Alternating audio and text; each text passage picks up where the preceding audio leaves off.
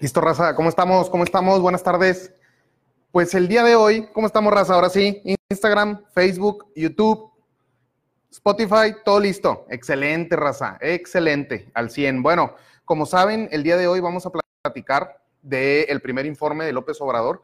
Entonces, esto es muy importante porque pues López Obrador va a rendir su primer informe ahorita ya el primero de septiembre, el domingo, en Palacio Nacional. Va a ser un evento separado. Recordemos que durante el sexenio de López de Calderón se hizo un cambio a la constitución porque anteriormente, como es en muchos países, en muchos países presidenciales, el informe se entrega directamente al Congreso porque el Congreso es la representación del pueblo, pero debido a todos los problemas que había en el sexenio de Calderón, pues eso se canceló, hicieron la reforma y ahora este, pues ya no iba el presidente, sino solamente va el secretario de gobernación. Entonces Sánchez Cordero va a ir a entregar justamente el primer informe de gobierno de AMLO. Vamos a analizar el día de hoy qué es lo que ha sucedido durante estos nueve meses. Realmente no es un año. Recordemos que empezó el primero de diciembre López Obrador. Entonces es básicamente de diciembre a agosto lo que se ha hecho. Vamos a analizar estos primeros nueve meses en diferentes rubros. Básicamente vamos a ver cuáles han sido sus aciertos, cuáles han sido sus fallas o sus errores en política pública, en política internacional, en economía, etcétera. Y también vamos a ver, bueno, cuáles son los principales retos y los riesgos que podemos ver ahorita. Entonces, asimismo, los errores y los aciertos los vamos a dividir en tres niveles. ¿Por qué? Porque es importante también diferenciar qué tanto llega a impactar una decisión u otra, ¿no? Entonces, bueno, pues vamos a arrancarnos y nos vamos a arrancar con lo más saborcito, ¿no? Primero, empecemos con los errores, raza. Primero que nada, y esto ha sido la gran crítica del sexenio de López Obrador y sus errores más trascendentales o más graves, ¿cuáles han sido? Básicamente han sido cuatro los que más se critican. Los primeros tres son las tres grandes obras de infraestructura que tiene López Obrador en este sexenio, que son como sus obras ícono o símbolo de su tipo de gobierno que tenemos el, aeropuerto de Santa Lucía a cambio del el Naim, que ya fue cancelado. Tenemos la refinería de Dos Bocas en Tabasco y tenemos el tren Maya. Esas son las tres grandes obras que López Obrador propuso y se están empezando a construir, o un entre dimes y diretes, este, para decir, bueno, este es mi gobierno y este es lo que mi presidencia quiere dejar. Vámonos rápidamente con cada uno. ¿Cuál es el problema del nuevo aeropuerto internacional de México? Lo que era el Naim fue cancelado y el argumento era que había corrupción. ¿Cuál fue la bronca? Que al momento de hacer las investigaciones, pues no descubrieron corrupción, o al menos al momento no se ha hecho denuncias por corrupción que ha habido. Este, en algunos momentos han dicho que el secretario de Comunicaciones y Transportes, este es ha dicho que no hay corrupción. López Obrador dice que sí hay corrupción pero pues básicamente el fondo del asunto es que todos los terrenos aledaños al aeropuerto, al lago de Texcoco, fueron adquiridos por el grupo este, Atlacomulco, ¿no? Entonces, ¿cuál es el tema aquí? Que pues ese todo es el, el grupo del antiguo PRI de Estado de México, y debido a esos terrenos, López Obrador dijo, ya no quiero que ustedes se sigan beneficiando con esto y lo vamos a cancelar y vamos a hacer Santa Lucía. La bronca es que Santa Lucía ha resultado más complejo, no es tan viable como era el proyecto del nuevo aeropuerto y esa es la crítica constante que sigue saliendo, ¿no? acaban de pagar 78 mil millones de pesos por todas las cancelaciones de los contratos, este, y básicamente eso eleva alrededor de 175 mil millones de pesos ahora la construcción de Santa Lucía con estos nuevos costos, que definitivamente solo es una parte de lo que iba a ser el nuevo aeropuerto de la Ciudad de México. El problema es que ahora tienen que triangular infraestructura entre Toluca, entre Santa Lucía y el viejo aeropuerto, y que aparte van a hacer una este, una nueva terminal, una terminal 3, en donde está actualmente el aeropuerto. Entonces, este es uno de los grandes problemas de López Obrador, que sigue peleando contra todos los amparos que hay del mundo. ¿Por qué? Pues porque la gente que sabe sigue queriendo hacer ese proyecto. De hecho, hay amparos y amparos. Eh, se quería inundar Texcoco para echar a perder la construcción que ya se había hecho. Un juez lo negó. Ahorita un juez también negó este, que se siga construyendo Santa Lucía hasta que López Obrador argumente que había cuestiones técnicas por las cuales se canceló Texcoco y ahora se está haciendo Santa Lucía. Entonces están con todos los amparos y se andan dando con ganas. Bueno, aparte del de, aeropuerto de Santa Lucía, tenemos la refinería de Dos Bocas. ¿Cuál es el problema de la refinería de Dos Bocas? Que Para empezar, ninguna empresa internacional le quiso entrar. O sea, básicamente a México le dijeron, no, vato, este proyecto no es rentable y ninguna empresa internacional le entró. Se agarraron algunas empresas nacionales, pero esas empresas han sido también ya acusadas de corrupción en otros países, ¿no? Entonces, pues al fin y al cabo sigues agarrando empresas que, este, que no están tal vez mejor, en la mejor situación jurídica. No solamente eso, sino se acusa también o se señala que si se quería fuerzas hacer una refinería, pues lo mejor era hacerla en Hidalgo por el punto de las conexiones y la logística para la entrega de la gasolina de esa refinería que se iba a producir o que se está haciendo. Este, ¿Y cuál es la bronca? Que lo está haciendo en Tabasco. Entonces lo está haciendo en Tabasco también en un lugar que, pues, al parecer es como puro, puro fango, ¿no? Puro lodo y están haciendo ya las placas de cemento, etcétera. Y esto ha aumentado también los costos. El tema aquí es que obviamente se está utilizando Tabasco para una dependencia económica. Ya hemos visto en otras ocasiones cómo Tabasco está en una crisis económica muy gacha. Entonces, esto, la idea es, pues más que buscar la, refinería como único objetivo, también es darle chamba a toda la raza que está ahí en Tabasco, ¿no? Este, y bueno, ¿qué más tenemos eh, con la refinería de Dos Bocas? Básicamente va a costar 8 mil millones de dólares y va a ser 16% de la producción de, eh, de, la gasolina, ¿no? Refinar el 16% de la gasolina que tendríamos aquí en México. ¿Cuál ha sido una de las críticas? Pues que básicamente dicen que en vez de invertir el dinero en una nueva refinería, era mejor buscar optimizar las otras refinerías que ya tenemos porque están operando a menos de un 50, 60%, hay unas que solamente en 30%, de hecho la de Cadereyta que está aquí en Nuevo León es la más eficiente, ¿no? Entonces la crítica es que se pudo haber reinvertido en otros lugares y tal vez hacerlo mejor, ¿no? Este, esos son los dos primeros, dos bocas y eh, el aeropuerto de Santa Lucía y ahora vámonos con el tren Maya, ¿no? Este, ya no necesitaría También en parte, así suele pasar mi tote, ¿no? Con, la inversión que hay ahí en la salsa Tabasco. Bueno, eh, después vámonos con el tren Maya, el tercer proyecto grande de López Obrador. El argumento es que es un proyecto turístico, que gracias al tren Maya va a haber mayor atracción de turistas internacionales y no solo eso, sino esto va a beneficiar a las comunidades que hay dentro de la península de Yucatán. ¿Cuál es la bronca? Pues que para empezar, las comunidades no quieren el proyecto. O sea, las comunidades están diciendo, vato, esto no nos va a ayudar a nosotros. Va a pasar lo mismo que Cancún, que en Playa del Carmen, donde solamente van a ser algunos los que se van a beneficiar de todo esto y las comunidades simplemente van a terminar sirviendo como mano de obra a, estas, eh, a esta obra de infraestructura, ¿no? No solamente eso, sino también tenemos que, bueno, el tren Maya ya simplemente con los estudios aumentó de 4 a 10 veces más caro, ¿no? Está entre 480 y este, 1.6 billones de pesos, ¿ok? Eh, entonces, el gobierno básicamente calcula entre 120 y 150 mil millones de pesos, pero ya las principales proyecciones están diciendo que mm, eso no se va a lograr, ¿no? Perdón, sería entre 400, sí, 480 mil millones o 1.6 billones, así es. Este, bueno, ¿qué más? Perdón, 16, sí, X. Este, ¿qué más? Tenemos ahora que esos, de esos tres proyectos, dos básicamente están apoyando una política de energías fósiles. O sea, el tren Maya y Dos Bocas son contrarios a la agenda de la crisis ambiental que tenemos a nivel global. Entonces, esa es también una de las principales críticas. O sea, ¿por qué estamos ya en este siglo con las problemáticas climáticas que tenemos? ¿Por qué seguimos invirtiendo en energías fósiles cuando podríamos irnos por energías renovables? ¿no? Entonces también esta es otra crítica a, de los tres proyectos, dos están enfocados a energías fósiles. Y por último, de las cuatro cosas, una de las también más graves que ha sido criticado a nivel internacional es la Guardia Nacional, ¿no? Básicamente, eh, ya lo hemos platicado, no funciona imponer la seguridad de arriba hacia abajo, como se quiere hacer de la federación al municipio, tiene que estar al revés. Y hay un riesgo también alto de violación a los derechos humanos y también no está enfocada en la prevención, sino en la reacción.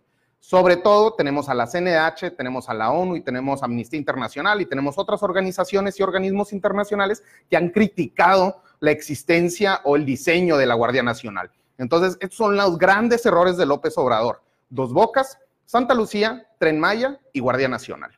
Después tenemos errores a nivel medio. ¿Qué es lo que podemos encontrar? Bueno, el principal ha sido la corrupción. O sea, Esta fue la bandera de López Obrador durante toda su campaña, que vamos a eliminar la corrupción y vamos a atacar la corrupción.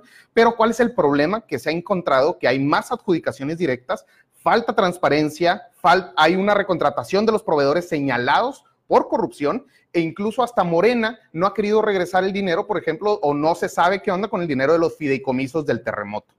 No solamente eso, sino que para poder combatir la corrupción, lo que tienes que hacer es atacarla de raíz a través de instituciones y de procesos. No debe depender de las personas, debe de depender de las instituciones que tú estás fortaleciendo. Esa es la manera en la que se ataca la corrupción, cosa que no está sucediendo. El Sistema Nacional Anticorrupción, que fue diseñado y creado para esto en 2016, está prácticamente abandonado por López Obrador debido a la política de austeridad, le quitaron el presupuesto, el aumento presupuestal y de hecho le están empezando a quitar presupuesto a todo el Sistema Nacional Anticorrupción.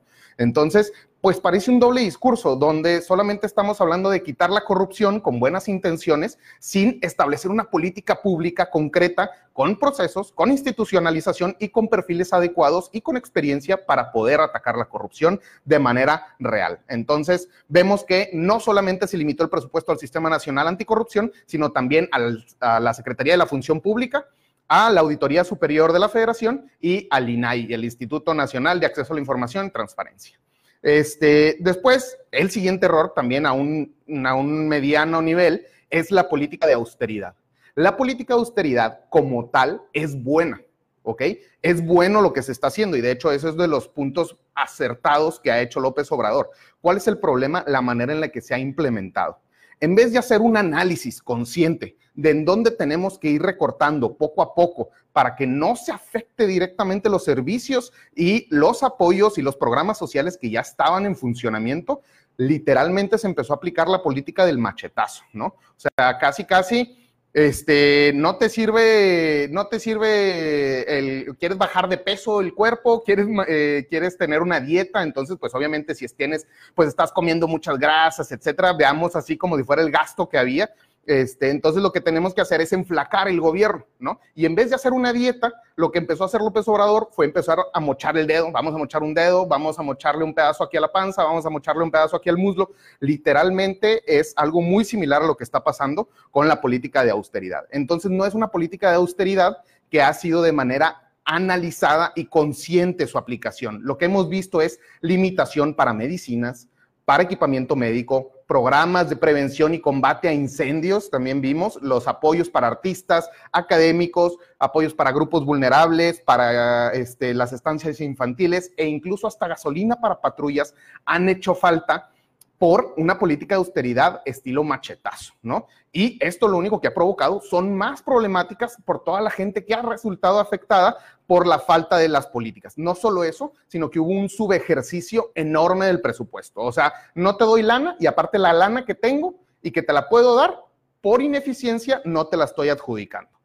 Después de esto también vemos una falta de experiencia en el personal debido igual a que la política de austeridad hizo un recorte muy grande de mucha gente, pues se perdió mucho capital humano y mucho conocimiento y know-how. ¿Qué es lo que sucede? Que ahora tenemos funcionarios nuevos a nivel federal que no saben cómo funcionan las cosas y están apenas empezando a agarrar la onda. Por esto mismo se hizo o no se ejerció toda la lana que podíamos ejercer, ¿no? Entonces, esto es otra problemática debido a la austeridad de estilo machetazo, ¿no? Además de esto, también vemos que un, hay una falta de involucramiento en la política internacional por parte de López Obrador. El tema de Brasil lo llevó Marcelo Ebrard, el tema de los migrantes, este, perdón, el tema de Brasil, el tema de Venezuela, el tema de los migrantes también con Guatemala este, y la migración con Estados Unidos, el tema del ataque a los mexicanos que hubo en El Paso, todo eso prácticamente lo ha llevado Marcelo Ebrard. ¿Cuál es el problema? Que la gente no votó por Marcelo Ebrard para llevar la política internacional. Y sí, Marcelo Ebrard tiene experiencia y de hecho eso estudió, ¿no? Pero ¿cuál es el problema? Que López Obrador es quien debería de liderar estos esfuerzos, ¿no? Este, aparte de esto, también vemos eh, un tema muy importante que es la desaceleración económica. A raíz de una política de austeridad estilo machetazo, muchas eh, empresas y gran parte del sistema económico mexicano dependía del gasto de gobierno. Entonces empezamos a ver que a falta de el gasto de gobierno que había, empieza a desacelerarse la economía nacional. No solo esto, sino también tenemos amenazas externas, ¿no? La guerra comercial que hay entre China y Estados Unidos ha afectado fuertemente. Entonces, obvio que esto termina también pegando a el crecimiento y básicamente estamos ahora en un estancamiento debido a toda esta combinación de factores que igual López Obrador por la política de austeridad y por no querer manejar de mejor manera o de manera más eficiente el presupuesto y solamente dar machetazos, terminamos con estas consecuencias de desaceleración económica. Este, lo que vemos, podemos ver es que esto ha llevado también a mucha incertidumbre. Entonces, la incertidumbre que ha sido provocada por los proyectos principales que ya mencionamos, o sea, la incertidumbre del de, eh, aeropuerto de Santa Lucía que fue cancelado, este, perdón, del aeropuerto de, de, Texcoco, que fue cancelado, eso provoca que los inversionistas extranjeros no se sientan confiados en invertir, incluso también los nacionales, ¿no? Esto también lleva a que la inversión se esté reduciendo y también afecte a una aceleración o que lleve a la desaceleración económica, ¿no? Este, supuestamente se va a ajustar para el siguiente presupuesto. De hecho, López Obrador ya está hablando de que va a haber más dinero para proyectos y para inversión y de gasto de gobierno, etcétera. Entonces, pues esperemos que esto se logre retomar un poco más el siguiente año. ¿Qué es lo que, es, lo que también vemos como otro de los problemas medios? Es la violencia generalizada la estrategia de seguridad no está funcionando y de hecho se están empeorando las cosas, en parte también por los nuevos funcionarios que no conocen cómo funciona el sistema, pero también en parte a la centralización, o sea, el hecho de querer concentrar todo en la federación ha hecho que se apoye menos con estados y con municipios para poder atacar la violencia. No solamente es violencia generalizada, sino también estamos viendo una violencia de género muy, muy impactante que llevó a eh, las marchas eh, que hubo también por parte de las mujeres, que han sido totalmente necesarias para que volteemos a ver el problema que hay en feminicidios, en violencia de género y en abusos por parte de, este, de algunas personas o de muchas personas, ¿no? También, ¿cuál ha sido otro de los errores? Estas decisiones de política a mano alzada. Vimos que en varias ocasiones, como en Durango, como con el aeropuerto, como con otras, eh, como la refinería, etcétera, y otros proyectos de infraestructura, lo que López Obrador está haciendo es básicamente preguntarle a la gente que va a sus foros si quieren o no un proyecto. Obviamente, esto también va a abonar a la incertidumbre económica. ¿Cómo llegas a preguntarle a la gente que no conoce el proyecto, que no ha visto costos y beneficios, que puede que no tenga la más remota idea de infraestructura o del impacto ambiental que va a tener, o del desarrollo económico, o de la inversión que se requiere? Le estás preguntando si quieren o no un metrobús, que si quieren o no un aeropuerto, si quieren o no una refinería. Entonces, obviamente, esto también abona la incertidumbre y, sobre todo, ataca a los valores democráticos.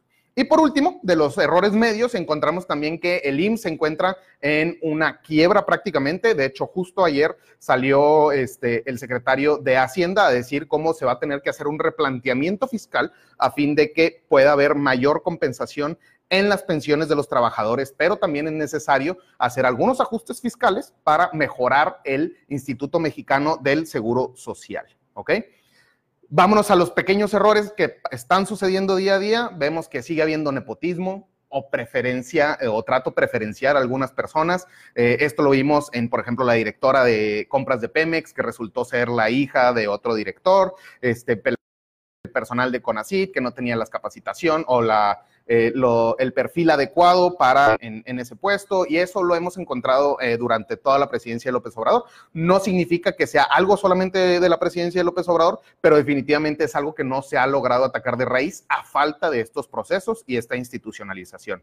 Vemos también su política de yo tengo otros datos casi casi día a día, entonces cuando le conviene se agarra y se apoya con la INEGI para decir que todos estamos felices y felices y felices, pero cuando no le conviene dice que la INEGI está mal en el crecimiento económico que estamos teniendo o que la INEGI está mal en la percepción de inseguridad que estamos teniendo. Entonces, solo agarra lo que le conviene y esto obviamente no es algo bueno para poder tener una política institucionalizada.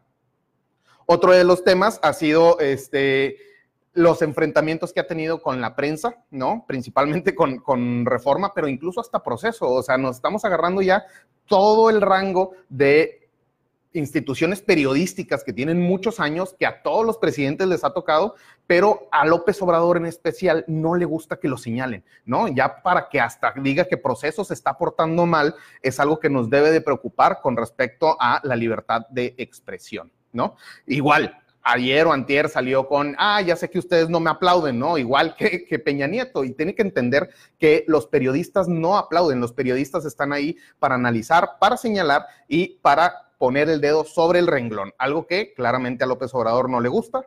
Y por último de los errores, terminemos con la falta de coordinación en la comunicación. ¿Qué significa? Que parece que cada quien trae su agenda. Y este es un problema de Morena en general. ¿Por qué? Porque como Morena está en una pugna interna para ver quién establece o quién se fortalece dentro del partido, lo que estamos viendo es que de repente tenemos a un subsecretario de Hacienda diciendo que va a haber tenencia y luego López Obrador dice que no, no va a haber tenencia. Este, luego también vemos que va a haber una reforma bancaria y luego dicen que no y luego dicen, no, es que realmente los legisladores son independientes de la agenda que yo traigo. Entonces, no hay ni siquiera una línea clara. Entonces, parece que López Obrador ya también se está limpiando las manos con Morena al punto donde dijo ayer o antier que si Morena no funciona, hasta él se va a salir. O sea, tú lo hiciste, tú hiciste esa estructura partidista, tú eres el responsable de lo que está sucediendo ahí adentro y sobre todo tú tienes que arreglar esas problemáticas que hay dentro del partido. Bueno, esos han sido las fallas que ha tenido López Obrador. Ahora vámonos, cuáles han sido sus aciertos, ¿no? Y no crean que, o sea, la neta me concentré en eh, todo esto son hechos, no son opiniones que estamos teniendo aquí, son cosas que han sucedido y que se han ido registrando desde que empezó la presidencia de López Obrador. Y también, al igual, a, los aciertos que hemos identificado, no solamente es lo que hemos percibido, sino también es la investigación que hemos realizado. Entonces, ¿cuáles son los aciertos trascendentales o los grandes cambios buenos que ha traído López Obrador? Que sí hay varios. El primero es la política de austeridad. Si bien ha sido mal implementada, muy mal implementada, el objetivo ha sido bueno y se ha gastado o se ha eliminado gastos que eran históricamente innecesarios. Los lujos, las comidas, las, las, compensaciones, los beneficios que tenían los políticos, los partidos, todo esto se está reduciendo y se está eliminando. Esto es algo muy bueno para poder acostumbrarnos a que el servicio público es para servir, no es para servirse. ¿Ok? Este, vemos que se están modificando estos usos y costumbres de la Administración Pública Federal y ya no tienen sus aviones privados, sus camionetas blindadas, sus grandes aparatos de seguridad, sus policías ministeriales protegiéndolos, ¿no? Este, sus sueldos también descomunales. Entonces, todo esto ha sido muy bueno, la verdad. Un recorte que ya era necesario para el gasto público. También vemos que eh, hay una buena política de bienestar social. O sea, estamos quitando a los intermediarios para que lleguen los beneficios directamente a las personas. O sea, los apoyos que hay a los grupos vulnerables como estudiantes, este, la verdad, es necesario también apoyar a los ninis, es necesario apoyar a los adultos mayores, a las madres solteras. Entonces, aquí, ¿cuál es el problema? Que igual tenemos que mejorar la implementación. Acaba de salir un estudio, justamente lo compartí ahí en la página, los que estén interesados en revisarlo, de que pues no están siendo aplicadas de manera correcta estas políticas. Entonces, hay muchos chavos, sobre todo el programa de becas, que no está llegando la lana y que son mínimos los que se están realmente beneficiando directamente del programa. Hay muchas empresas que no existen, hay muchos chavos que no existen y que se está utilizando ese dinero. Entonces, esto se tiene que arreglar rápido. ¿Por qué? Porque si no, también tu política de bienestar social ícono va a terminar fallando y no va a ayudar a que la gente salga de la pobreza y puedan invertir y aumentar el consumo nacional gracias a estas políticas de bienestar, ¿no? Este, también algo bueno ha sido que estamos empezando a concentrar estas mismas políticas de bienestar en el sureste del país. Esto también ya lo vimos en el, este, en el programa que tuvimos de pobreza, raza, la neta, Chiapas, Oaxaca, Tabasco, están en las ruinas, Guerrero también. Entonces es necesario, por más que a otras entidades no nos guste, es necesario apoyar a estos estados que eh, están con muchas carencias en una situación muy precaria y estas políticas deben estar enfocadas al desarrollo principal de estas entidades. Entonces es algo muy bueno que López Obrador ha obligado a que el gobierno se vuelva a voltear al sureste para apoyarlo.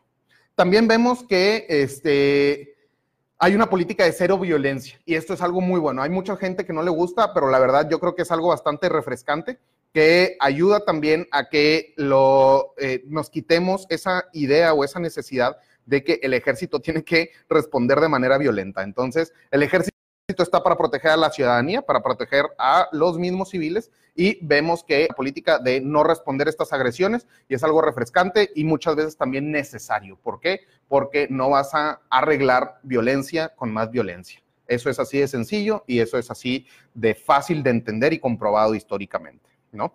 Este, también, por último, de los grandes cambios trascendentales y aciertos que ha tenido López Obrador, es un gobierno cercano a la gente. Se rompió al fin esta brecha, no en su totalidad, obviamente, pero sí se ha cerrado muy importante. O sea, López Obrador está directamente con la gente, no está con todo este aparato de seguridad y esto también es algo muy refrescante y algo muy bueno, que esté ahí también en los aviones comerciales, que no esté viajando en su avión privado todo esto ha ayudado a que la gente realmente se sienta cerca al presidente y que el presidente no es, eh, no tiene oídos sordos a las críticas y a las quejas. ¿Por qué? Pues porque sigue conviviendo con todas las personas, ¿no?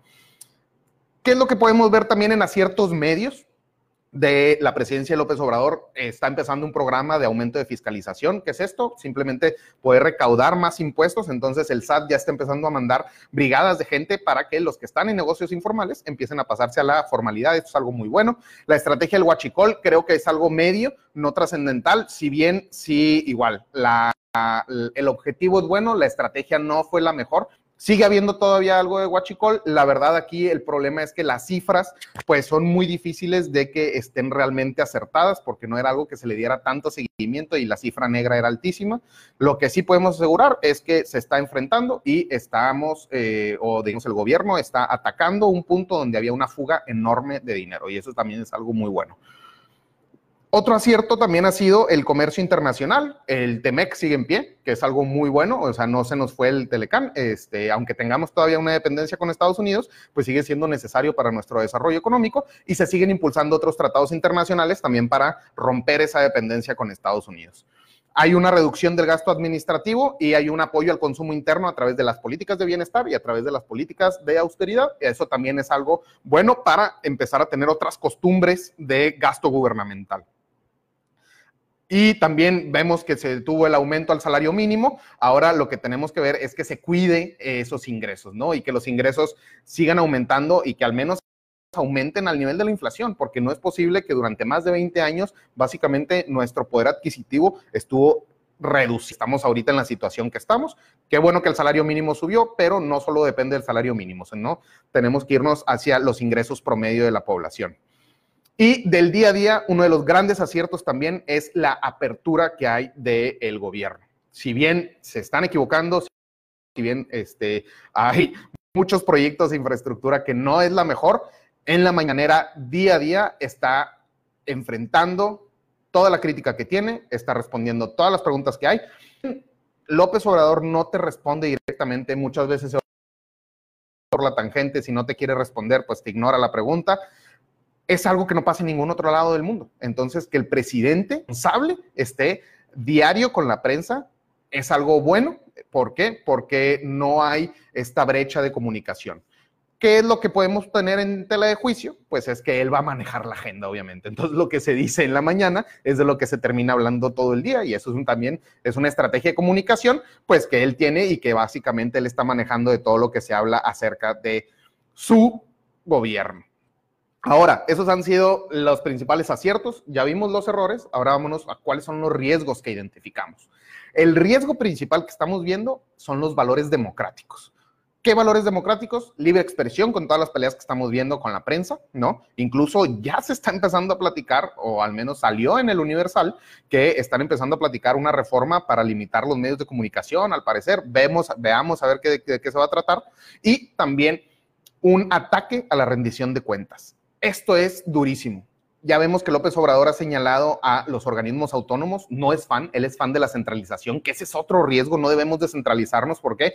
Porque la centralización te limita esa rendición de cuentas. Ya atacó al INE, ya atacó a la Comisión Reguladora de Energía, ya atacó a Banjico, ya atacó a la Coneval y ha atacado a mil y un otros órganos autónomos que les ha limitado el presupuesto. O sea, no solamente los ataca verbalmente en las mañaneras, sino también les limita el presupuesto y eso obviamente va a reducir importantemente su capacidad de acción.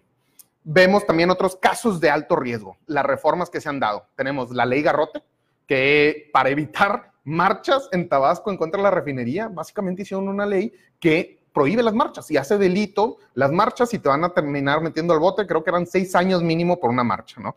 También la ley Bonilla, que la extensión del mandato del gobernador electo de Baja California, totalmente antidemocrático e ilegal y ahora lo quieren defender con una consulta. Ya salió en línea a decir que como quieren 2021 se vota por gobernador independientemente de lo que quieran.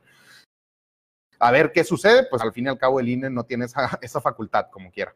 Eh, tenemos la ley Taibó que se acomodó para que Paco Taibó II fuera eh, gente del Fondo de Cultura Económica y también vemos lo de la partida presupuestal por los ahorros de la corrupción. ¿Cuál es aquí el tema? Que es una partida discrecional del presidente que nadie la va a checar y pues no sabemos realmente cuáles son los ahorros de la corrupción que va a haber, ¿no? Porque pueden decir, no, bueno, nos ahorramos mil millones y pues no tenemos ninguna cifra para realmente compararlo. Y el reto es que también está la política de otros datos, entonces no sabemos cuál va a ser la verdad.